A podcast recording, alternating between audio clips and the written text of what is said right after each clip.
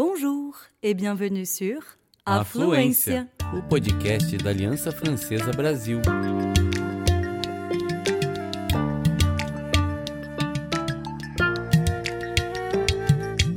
Você está ouvindo Tête à tête.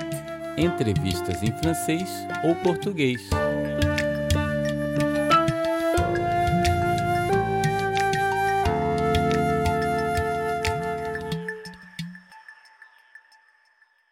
Bonjour à tous et à toutes et bienvenue dans cet épisode de Tête à Tête, le podcast d'interview des Alliances françaises du Brésil. Nous recevons aujourd'hui Émilie Beffara, venue ici faire un travail de résidence artistique pour le mois d'avril. Bonjour Émilie. Bonjour Lazare. L'Alliance française a l'habitude de recevoir euh, une diversité d'artistes pour des tournées, des résidences. Donc pour commencer l'émission, est-ce que tu pourrais te présenter pour qu'on apprenne à, à te connaître? Oui, bien sûr. Alors, par où commencer en fait? C'est surtout ça. C'est toujours... En fait, c'est un peu une question piège. Est-ce que tu peux te présenter? Parce que... Alors, ben, je viens en tant qu'artiste euh, ici euh, en ce mois d'avril euh, 2022. Donc, artiste sonore. Donc, ici, je développe un projet de marche sonore. Donc, avant la pandémie, je travaillais beaucoup avec, euh, en tant que directrice artistique ou curatrice. J'ai créé ma, pro- ma propre plateforme euh, Blind Signal euh, lorsque j'habitais à Berlin. Donc, cette plateforme a été créée en 2016. Et cette plateforme euh, se dédie à l'exploration des arts sonores par la connexion d'artistes euh, de différentes géographies et euh, de différentes communautés. Donc généralement, on mettait en place des résidences de création euh, donc dans la musique électroacoustique et expérimentale ou plus généralement dans la musique contemporaine.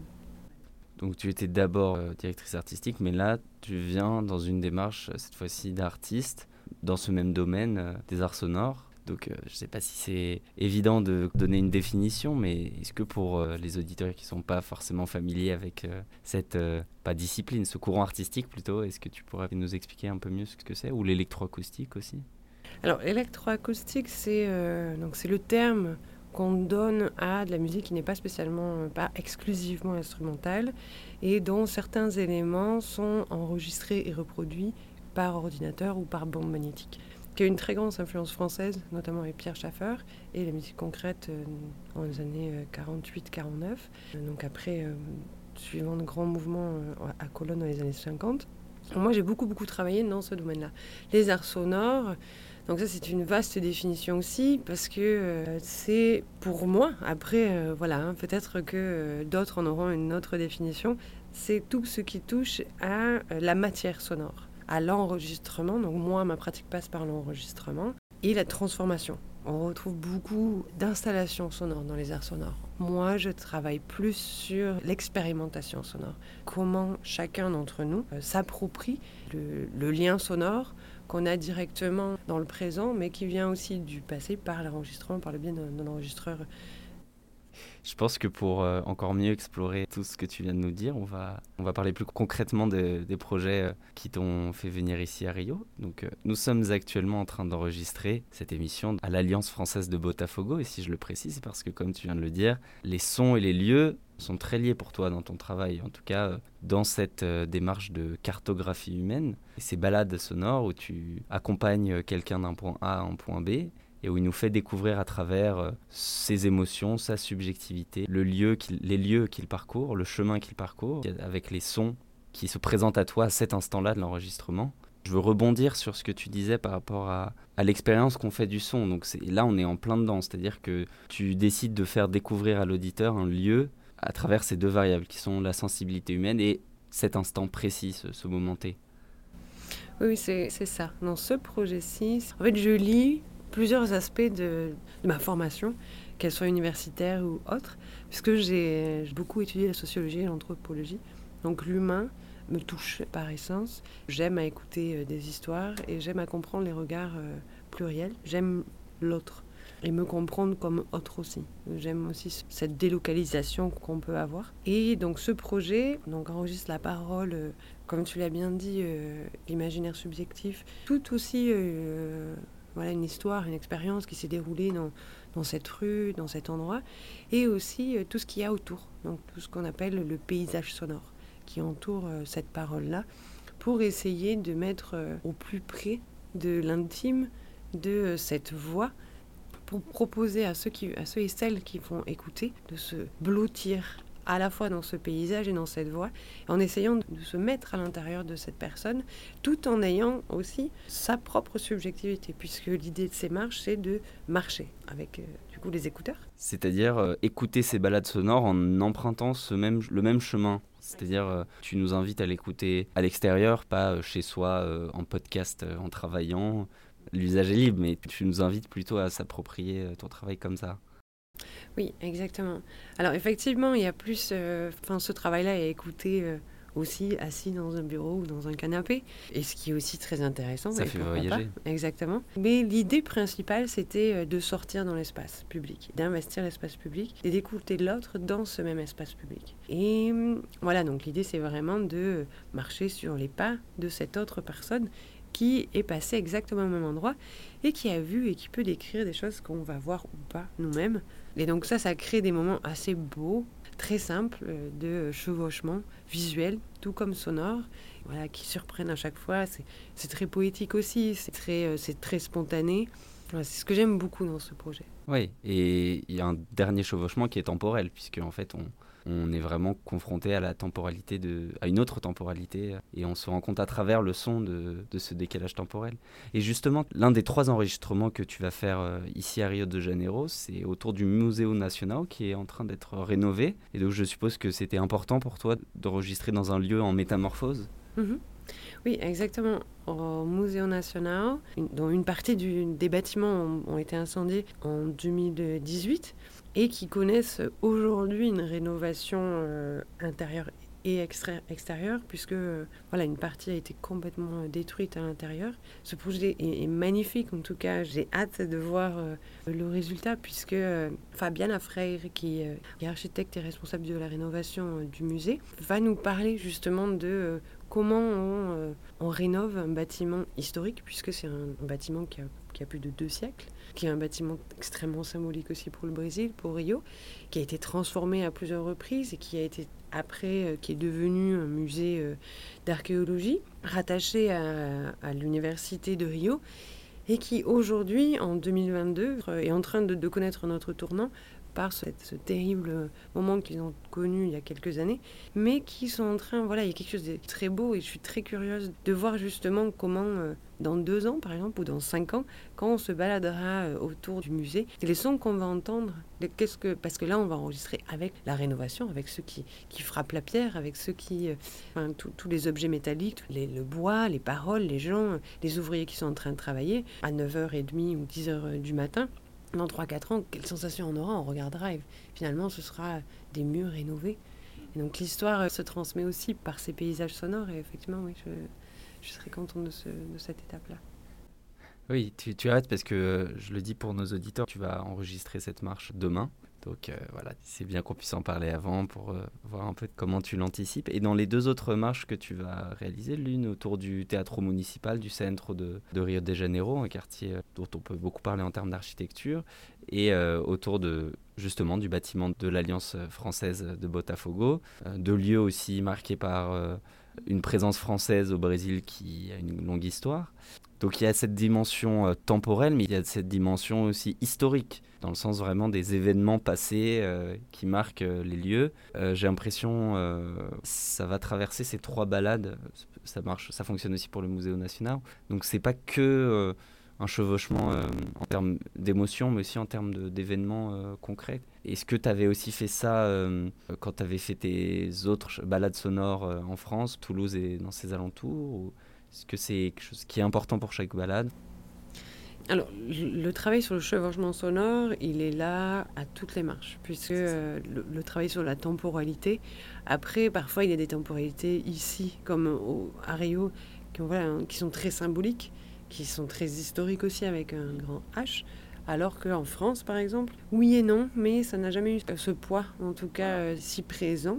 Non, puisque il y a aussi des, marches qui sont aussi tournées sur euh, l'exercice quotidien, donc euh, le discours quotidien que l'on donne à voix haute sur un parcours que l'on fait justement quotidiennement. Donc, par exemple, il y a certains artistes qui sortent de la bouche du métro, qui vont jusqu'au centre d'art, et tous les jours, sur ce chemin-là, ils relisent leurs textes, ils chantent, Ils lisent des messages, ils répondent aux mails. Donc du coup, il y, a, voilà, y a des choses assez différentes. Les balades sonores s'adaptent aussi selon les lieux, selon la pertinence, selon tout simplement ce que cette balade évoque euh, à la personne interviewée et à, toi, tout simplement. Ce que je voulais savoir, c'était si, si l'histoire avec un grand H était absolument présente ou non. En fait, elle, est, elle s'est révélée presque nécessaire euh, au fur et à mesure que tu as exploré les possibilités à Rio. Euh. Justement, donc je l'ai dit, tu as commencé ta cartographie humaine à Toulouse, à la grainerie qui est dans, dans les environs de Toulouse, puis dans le Tarn, donc qui est pas très loin de Toulouse non plus. Et puis là, on te retrouve ici à Rio de Janeiro un petit bond comme ça. Euh, et on voulait savoir si ce que c'est ta venue est une affaire de nécessité. Il fallait que ça soit absolument Rio de Janeiro pour euh, le fait que tu voulais explorer absolument un autre continent, ou est-ce que c'est plus le fait de circonstances? Est-ce que c'était le bon moment, bon endroit? Euh, alors, je dirais les deux dernières options. C'est euh, une circonstance, mais euh, c'est pas par hasard non plus, puisque j'ai un rapport au Brésil qui est très fort aussi. J'ai vécu au Brésil pendant une année et j'ai fait pas mal d'allers-retours depuis. Je partage beaucoup d'affection, on va dire, pour le Brésil en général, la ville de Rio aussi. Bon, l'idée générale de ce projet, c'est d'aller au maximum explorer et voyager, puisque la ce qui m'intéresse, c'est la parole et l'archivage sonore et l'archivage de, l'imaginaire à travers la marche. Ça, c'est ce qui m'intéresse. Et ici, j'ai été prise dans une résidence artistique non loin de Rio de Janeiro, la résidence Saint-Jean, pour justement travailler sur le projet. Et c'est une chance pour moi euh, d'être ici à Rio et de pouvoir euh, faire ces marches dans ces conditions-là aussi. Donc c'est un effet de circonstance, mais euh, pas par hasard non plus. Ouais, je, vois très bien. Et, donc, euh, cette cartographie humaine euh, n'a pas vocation à recouvrir la planète entière. De toute façon, ce serait pas, ce serait pas réaliste. Mais à peu à peu, comme ça, euh, s'aimer aux endroits que tu vas réussir à parcourir, ceux qui auront l'intérêt. Non, exactement. Et là, je voulais rajouter aussi que c'est résidence rurale. Donc il y a aussi cet aspect dont je vais essayer de travailler, puisque je travaille sur... les marches sont urbaines. Mm. Et donc là, je veux aussi travailler sur euh, la superposition de marches euh, rurales. Il y a aussi un autre aspect ici euh, que je vais avoir l'occasion de travailler. Si tu pouvais plus nous parler de, de, ton travail à résidence à Saint-Jean, ce serait très intéressant puisque tu ne vas pas faire de balade sonore là-bas, mais donc ça va être la première étape pour explorer les possibilités d'une balade sonore rurale. Donc. Oui, exactement. Là, je vais me retrouver au milieu des montagnes. Il y a, un petit village, hein, enfin une petite ville à côté, on ne peut pas dire un village, il y a, il y a 10 000 habitants. c'est déjà ça. C'est déjà ça. Et ce qui me plaisait, ce qui m'a poussé à aller dans cette résidence, c'est vraiment travailler sur l'aspect rural, ou en tout cas explorer les limites d'avoir des écouteurs euh, dans des montagnes. Et ramener aussi, euh, faire des enregistrements, pour moi les retravailler ensuite quand je serai en France, ou même ici avec les marques que je vais faire euh, à Rio. Et donc oui, l'idée c'est vraiment de de travailler notre euh, position dans l'espace, dans l'espace rural et dans l'espace urbain. Oui, parce que je commence à imaginer, y a 20 ans, on avait euh, fait de l'archive sonore euh, d'un village qui aujourd'hui peut-être est devenu une ville, quoi, parce qu'il y, a des bouleversements d'espace sonore, géographique, qui sont assez impressionnants. Donc je pense qu'il y a aussi cette, question-là qui va rentrer en cause. Puis même, on, peut voir des archives de documentaires à Paris, dans les années 60, et aujourd'hui, ces terrains vagues sont devenus des énormes complexes euh, urbains, euh, très bétonnés. Enfin voilà, donc il y a aussi cette question-là qui, qui, peut rentrer en compte. Oui, exactement, parce que proche de la résidence, il y a quand même une petite ville où je vais, si j'ai le temps et la chance de rencontrer des personnes euh, qui le souhaitent, on va, je vais peut-être essayer de faire des enregistrements. Et aussi, les enregistrements vont être en portugais, même à, même à Rio. Donc il y a aussi une dimension finalement euh, de l'accent, il y a dimension de, de la parole qui est, euh, enfin, voilà, qui est aussi... En perpétuelle évolution. Exactement. Et euh, donc les trois balades sonores que tu vas réaliser à Rio seront en portugais. Mhm, oui. Et donc, ça veut dire que, alors que tes autres balades sonores en, France, en français, celles-ci seront en portugais. Donc, ça peut avoir vocation à ensuite être en allemand, en mandarin, en, en anglais. Oui, oui, je mets pas la langue française au cœur de... Parce que moi-même, je parle plusieurs langues. Et en France, d'ailleurs, j'en ai une qui est en anglais, puisque cette personne se sentait beaucoup plus à l'aise, parce que l'anglais est sa langue natale. Et j'imagine que si je commence à avoir cette condition, j'aurais peut-être pas les mêmes rencontres et ce sera, on restera toujours avec les mêmes, voilà, dans les mêmes groupes finalement. Et non, l'idée c'est vraiment d'ouvrir et de parler au maximum de personnes possible. Et est-ce que tu pourrais envisager que d'autres personnes fassent des enregistrements de balades sonores pour euh, mettre leur pierre à l'édifice de cet archivage euh? Ah oui, oui.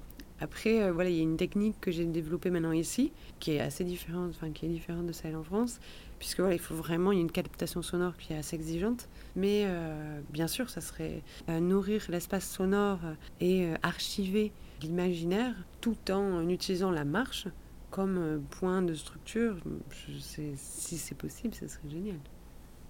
Pour euh, terminer un peu, euh, tous nos auditeurs globalement ont un lien double avec le Brésil et la France, qu'ils veuillent apprendre le français pour nos personnels français qui vivent actuellement au Brésil.